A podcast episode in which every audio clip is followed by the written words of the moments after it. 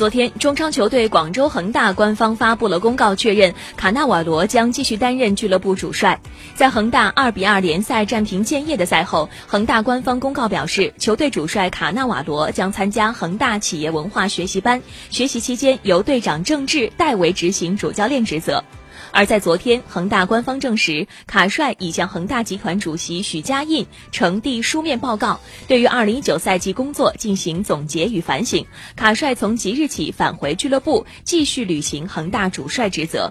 中超联赛赛至第二十七轮，恒大积六十三分仍居榜首，但是与第二名上海上港的分差已经被缩小到了一分。下一轮联赛，恒大将与上港迎来直接交手。